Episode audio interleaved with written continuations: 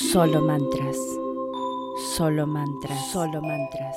Solo mantras. Solo mantras. Solo solo mantras. Solo mantras. Solo mantras. Solo mantras. Solo mantras. Solo mantras. Solo mantras. Solo mantras. Solo mantras.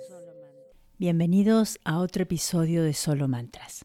Hoy les traigo un libro que es muy pequeño pero muy poderoso y su nombre es Las 21 oraciones más efectivas de la Biblia y está escrito por Dave Earley. Lo que voy a hacer es que vamos a empezar con la introducción y la primer oración en este episodio y a medida que vayamos con los otros episodios seguiremos con las próximas oraciones. ¿Qué les parece? Entonces comencemos. Introducción. ¿Acaso no le encanta cuando le sale algún plan? ¿No es increíble cuando intenta algo y realmente funciona? Mi destreza no es muy buena cuando se trata de arreglar cosas y desafortunadamente las cinco personas en mi casa tienen el don de romper cosas. Al ser padre, yo soy el primero a quien llaman, aunque no estoy muy seguro de por qué. Mis esfuerzos a menudo terminan en fracaso, o dejo las cosas peor de lo que estaban, pero en raras y gloriosas ocasiones consigo arreglar algo. Es entonces cuando suena la orquesta y hay baile en las calles y el mundo entero es una maravilla. A lo largo de los años, uno de los verdaderos gozos de mi vida de oración ha llegado como consecuencia de hacer las oraciones de la Biblia, especialmente las que funcionaron. Yo razono que si Dios respondió a peticiones de Ana, David y Jacob, podría hacer lo mismo conmigo, y lo ha hecho. Recientemente acepté el reto de reducir los cientos de oraciones de la Biblia a 21 oraciones cortas y sencillas que Dios respondió positivamente. Estas 21 oraciones de gran impacto abarcan miles de años, vienen de personas de todas clases y se ofrecieron por una gran variedad de motivos.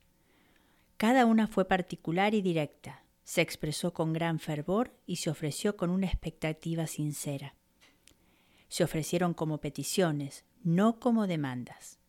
Fluyen en conformidad con la vida del que pedía y se presentaron con una reverencia y humildad genuinas. Y todas fueron maravillosamente contestadas. Son peticiones que a Dios le gustaron lo suficiente como para registrarlas en las Escrituras.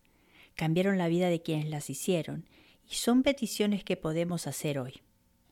He descubierto que hacer las oraciones que fueron respondidas en la Biblia me da la confianza de saber que aquello que estoy pidiendo al menos está cerca de la voluntad de Dios.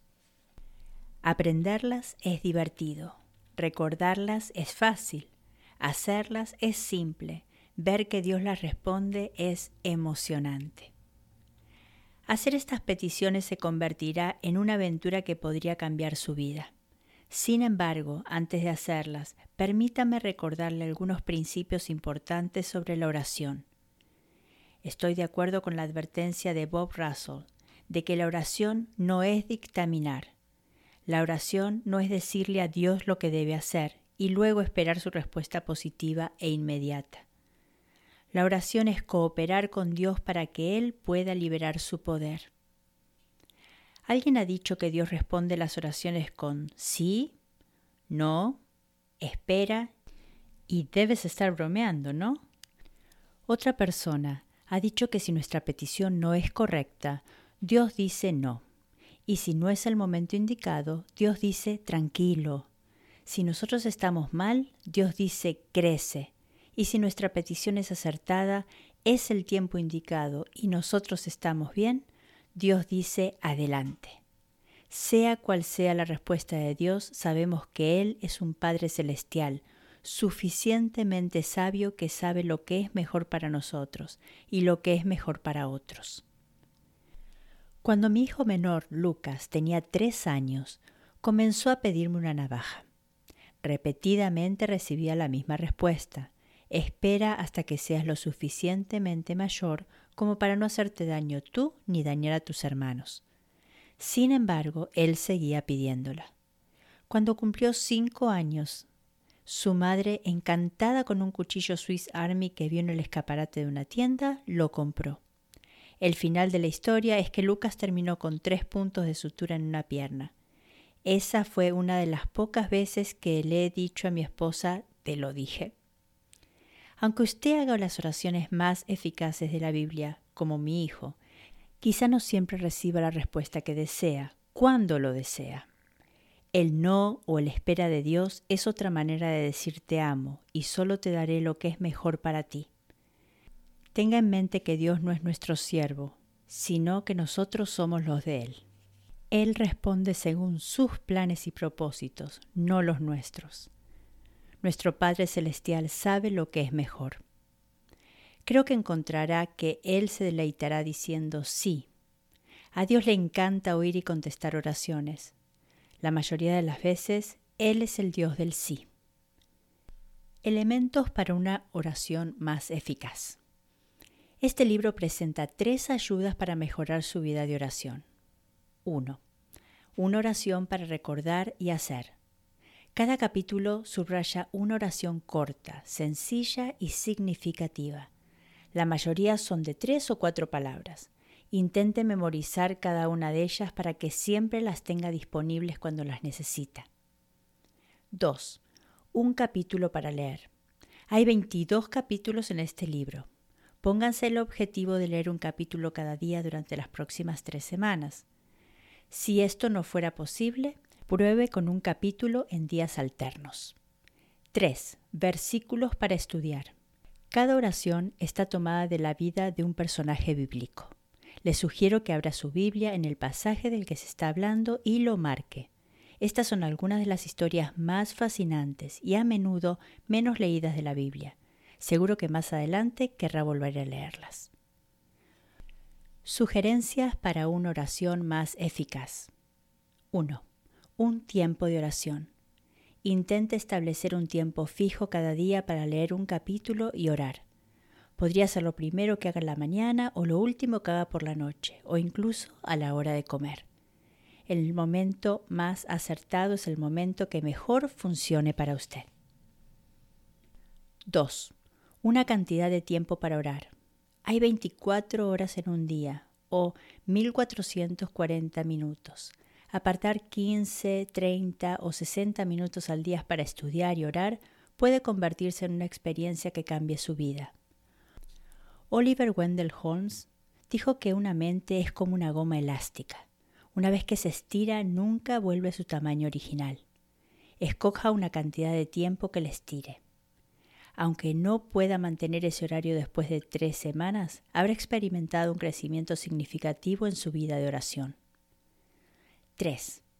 Un lugar para orar. Jesús habló de un cuarto para orar. Su lugar de oración podría ser un escritorio, en la mesa de la cocina o en su cama. A menudo disfruto dando paseos de oración durante el día. El lugar más indicado es el lugar que le venga bien a usted. 4. Un amigo con el que orar. Jesús prometió más perspectivas y respuestas cuando dos o más se ponen de acuerdo para orar. Mateo 18, 19. Pídele un amigo que lea este libro con usted. Júntense en persona o por teléfono y hagan juntos las oraciones que están aprendiendo. Como nota final, las 21 oraciones que siguen han sido ordenadas según aparecen en la Biblia. Aunque hay muchas maneras en que se podían haber presentado estas oraciones, espero que Dios le bendiga a medida que descubra la creciente madurez espiritual evidenciada en esta progresión bíblica. Bueno, ahí terminó la introducción. Vamos a comenzar con la oración número uno. ¿Preparados? Oración número uno. Que hoy me vaya bien. La oración de Eliezer. Génesis 24, 12. ¿Está listo para que algo le vaya bien? Si es así, la oración de Eliezer es un buen lugar para comenzar. La historia comienza con Abraham, recientemente viudo, llegando a la madura edad de 140 años. Abraham tenía grandes deseos de que su hijo Isaac se casara y le diera un nieto. Isaac ya tenía 40 años y estaba desesperadamente soltero. Así que Abraham pasó a la acción. Abraham llamó al jefe de sus sirvientes, Eliezer, y le envió a una antigua versión de Misión Imposible. Debería viajar 720 rigurosos kilómetros en camello a la zona donde Abraham creció. Allí debería seleccionar a una esposa idónea para Isaac, la cual debía ser entre los familiares distantes de Abraham. Era costumbre casarse con un primo. Tras encontrar a la mujer, debería convencerla para que regresara con él para casarse con Isaac, un hombre al que ella nunca había visto. Aquello no sería darse un paseo por el parque. Eliezer reunió una pequeña caravana y se dio a la larga caminata hasta la tierra natal de Abraham. Su plan era encontrar una chica adecuada en el lugar central de la reunión de las comunidades desérticas, el pozo. Al acercarse a la ciudad hizo una sencilla oración. Entonces comenzó a orar. Señor, Dios de mi amo Abraham, te ruego que hoy me vaya bien y que me demuestres el amor que le tienes a mi amo. Aquí me tienes, a la espera junto a la fuente, mientras las jóvenes de esta ciudad vienen a sacar agua. Permite que la joven a quien le diga, por favor, baje usted su cántaro para que tome yo un poco de agua, y que me conteste, tome usted y además dele agua a sus camellos, sea la que tú has elegido para tu siervo Isaac. Así estaré seguro de que tú has demostrado el amor que le tienes a mi amo. Génesis 24, 12, 14. Que hoy me vaya bien. Observe el tema central de su oración. Que hoy me vaya bien. Esta oración fue simple, específica y concreta en cuanto al tiempo. Le pidió a Dios que le dirigiera a la mujer adecuada y que lo hiciera enseguida.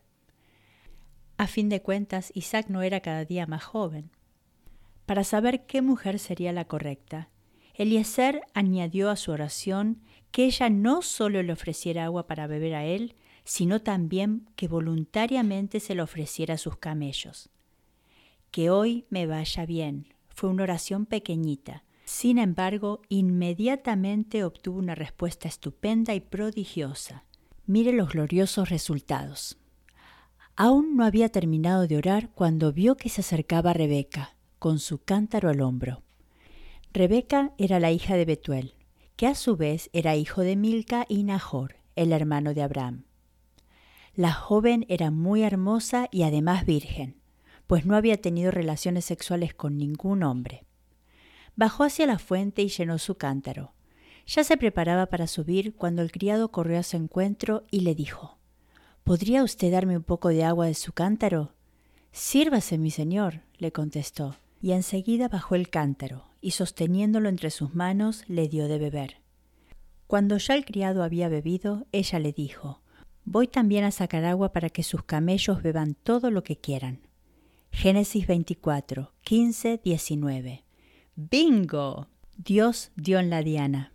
Él respondió la oración de Eliezer, y mucho más. Aún no había terminado de orar cuando Dios envió una mujer adecuada.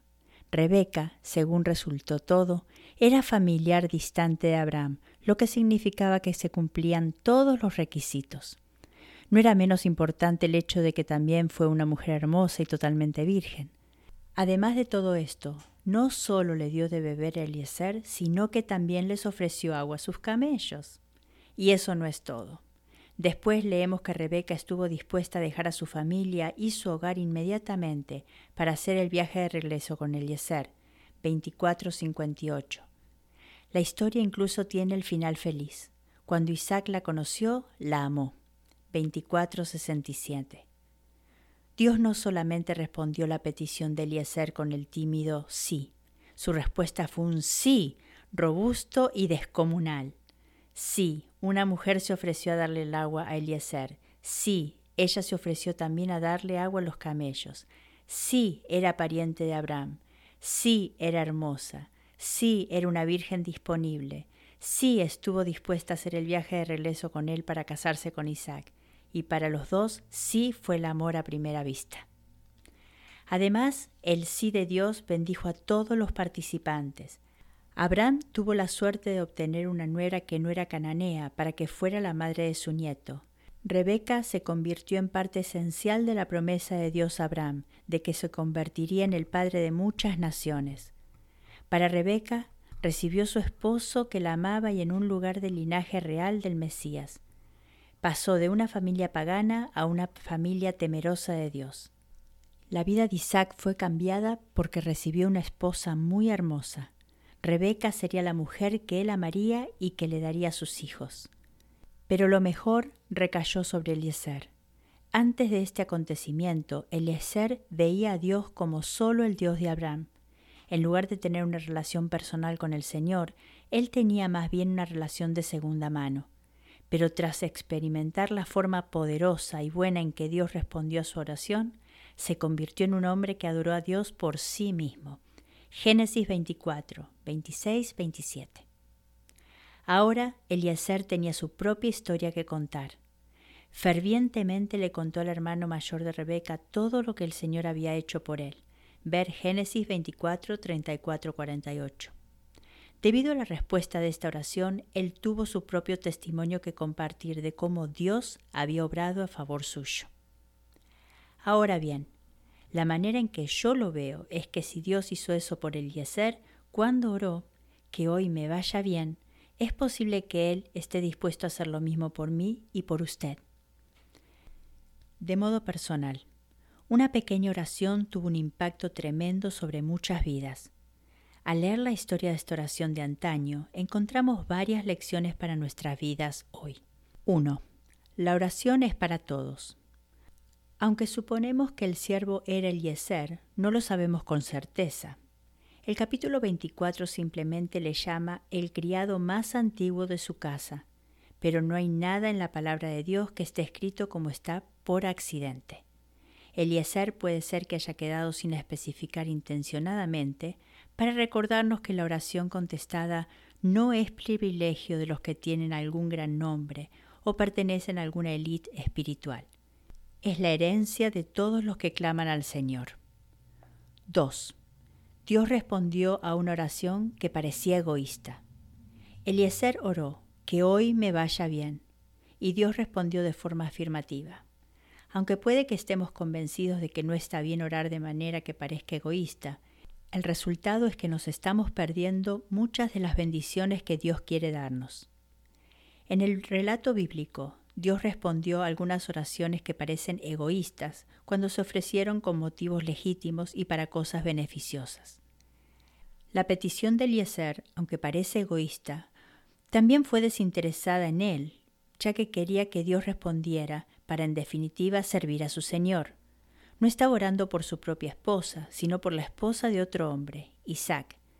Y si el siervo al que no se nombra fuera de cierto Eliezer, entonces esta petición sería especialmente desinteresada, ya que Eliezer fue enviado a conseguir esposa para el hombre que ocuparía su lugar como heredero de Abraham.